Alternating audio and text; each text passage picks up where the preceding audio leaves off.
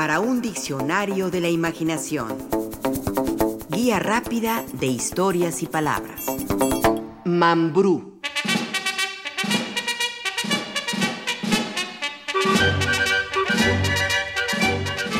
Seguramente usted ha cantado esta canción. Es una canción infantil muy famosa. Aquella que dice... Mambrú se fue a la guerra, qué dolor, qué dolor, qué pena. Mambrú se fue a la guerra,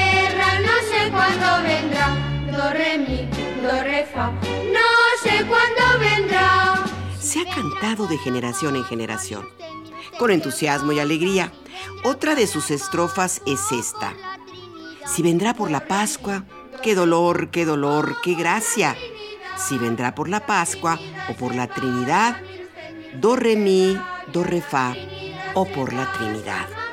La canción tiene un par de estrofas más que seguramente no hemos escuchado en su totalidad, porque es su estribillo el que más sabemos y recordamos.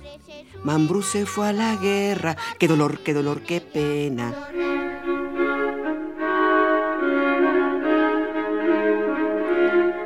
La canción Mambrú se fue a la guerra es muy antigua. Se canta por lo menos desde unos tres siglos atrás. Hay tres posibles explicaciones a su origen. Una de ellas afirma que Mambrú hace referencia a un sarraceno de nombre Mambrón o Marbrú, quien inspiró esta melodía desde la séptima cruzada que tuvo lugar en Egipto entre los años 1248 y 1254. Otro posible origen, según lo establecen investigadores como Burguete Herrero y Martín Sánchez, es que lo de Mambrú se debe a una canción campesina cátara donde se ridiculiza al obispo de Lodef, más tarde conde de Montbrum, como protesta por haber perdido sus tierras tras la batalla de Muret, acaecida en 1213 y donde murió Juan II de Aragón. El tercer posible origen de Mambrú se fue a la guerra es el más conocido y difundido. Se dice que esta canción fue compuesta como burla a John Churchill, duque de Marlborough. Este inglés participó en la batalla de Malplaquet en Nord-Pas-de-Calais ocurrida el 11 de septiembre de 1709. Esta batalla, como nos cuenta el investigador español Enrique Pato, enfrentó a los ejércitos de la Alianza, una coalición de tres países, Gran Bretaña, Austria y Holanda, que estaban bajo el mando del duque de Marlborough y del príncipe Eugenio de Saboya, contra los ejércitos de Francia y Baviera, bajo el mando del mariscal Claude de Villars. Fue una batalla muy importante que se dio durante la Guerra de Sucesión Española, que ocurrió entre 1701 y 1715 entre Borbones y Habsburgos, tras la muerte de Carlos II. Inglaterra se oponía a las políticas expansionistas españolas y francesas y quiso contener las ambiciones de Luis XIV con una guerra frontal en la que John Churchill, el duque de Marlborough, se desempeñó como un hábil y exitoso soldado y estratega. Ese 11 de septiembre de 1709 se enfrentaron ambos ejércitos. La lucha fue larga y encarnizada. Murieron cinco generales del ejército de Marlborough y sufrieron una gran derrota. Tanto así que se difundió la noticia de que el duque también yacía muerto en el campo de batalla.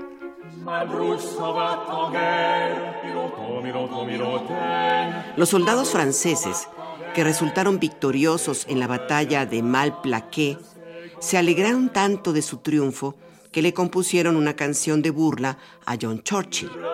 Esa canción decía: Malvrou sa en guerre, mironton, mironton, mirontaine. Malvrou s'en guerre, ne sait quand reviendra. Se va a la guerra, Malbrou se va a la guerra, no sé cuándo regresará. En un principio la canción contaba con 22 estrofas que eran cantadas con entusiasmo por los franceses, burlándose de quien tantas veces los había derrotado. Al paso del tiempo, aquello de Malburuk se fue a la guerra, que era difícil de pronunciar, tornó el Maburú por Mambrú que es más fácil de decir.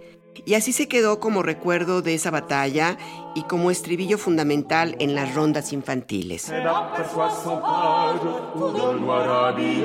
Por lo que respecta a la canción original, nos informa Enrique Pato, se trata de una oración fúnebre de aire burlesco que muestra la admiración y el ridículo hacia el duque inglés. Por otro lado, el compositor Francisco Asenjo Barbieri aseguraba que aquella melodía de Mambrú estaba ya casi olvidada cuando en 1781, habiendo la reina María Antonieta dado a luz al delfín, se tomó para nodriza del niño a una aldeana de nombre Poitrine, quien acostumbraba a cantar la canción de Malbrook al bebé, y hasta los reyes comenzaron a repetirla con frecuencia, y a partir de ahí, todo el palacio de Versalles, el sonsonete se extendió con rapidez por toda Francia y aún por Inglaterra misma. Todo el mundo lo cantaba y Malbrook se puso tan de moda que su nombre fue adoptado por telas, peinados, carruajes y hasta por guisos.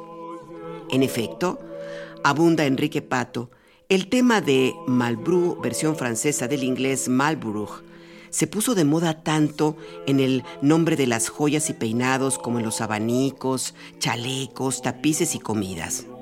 Incluso el dominó de la reina en el parque del Palacio de Versalles, construido en 1783, contiene una torre de Marlborough.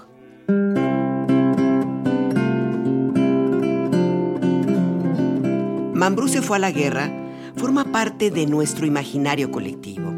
Es una canción que ha tenido amplia difusión no solo en el universo infantil, sino también en la literatura y en la música culta. Beethoven dedicó un tema al duque Marlborough y el compositor y guitarrista catalán Fernando Sor escribió en 1827 una introducción y variaciones sobre Marlborough, Se va en guerre, que es su opus 28. Por otro lado, Dostoyevsky en su novela Crimen y Castigo, aparecida en 1866, escribe. También podríamos cantar Malburu Saint-Vantanguer, que es una canción infantil que se canta en todas las casas aristócratas para dormir a los niños. En 1996, el colombiano Roberto Moreno Durán publicó una estupenda novela de título Mambrú que cuenta la participación del Batallón Colombia en la Guerra de Corea. Y Mario Benedetti tiene un pequeño cuento titulado La Vuelta de Mambrú, que en una de sus partes dice, Nunca se supo cómo le fue a Mambrú en la guerra, ni cuántas semanas o siglos se demoró en ellas. Lo cierto es que no volvió para la Pascua ni para Navidad. Por el contrario, transcurrieron centenares de Pascuas y Navidades sin que volviera o enviara noticias. Ya nadie se acordaba de él ni de su guerra. Nadie cantaba ya la canción que en su tiempo era todo un hit.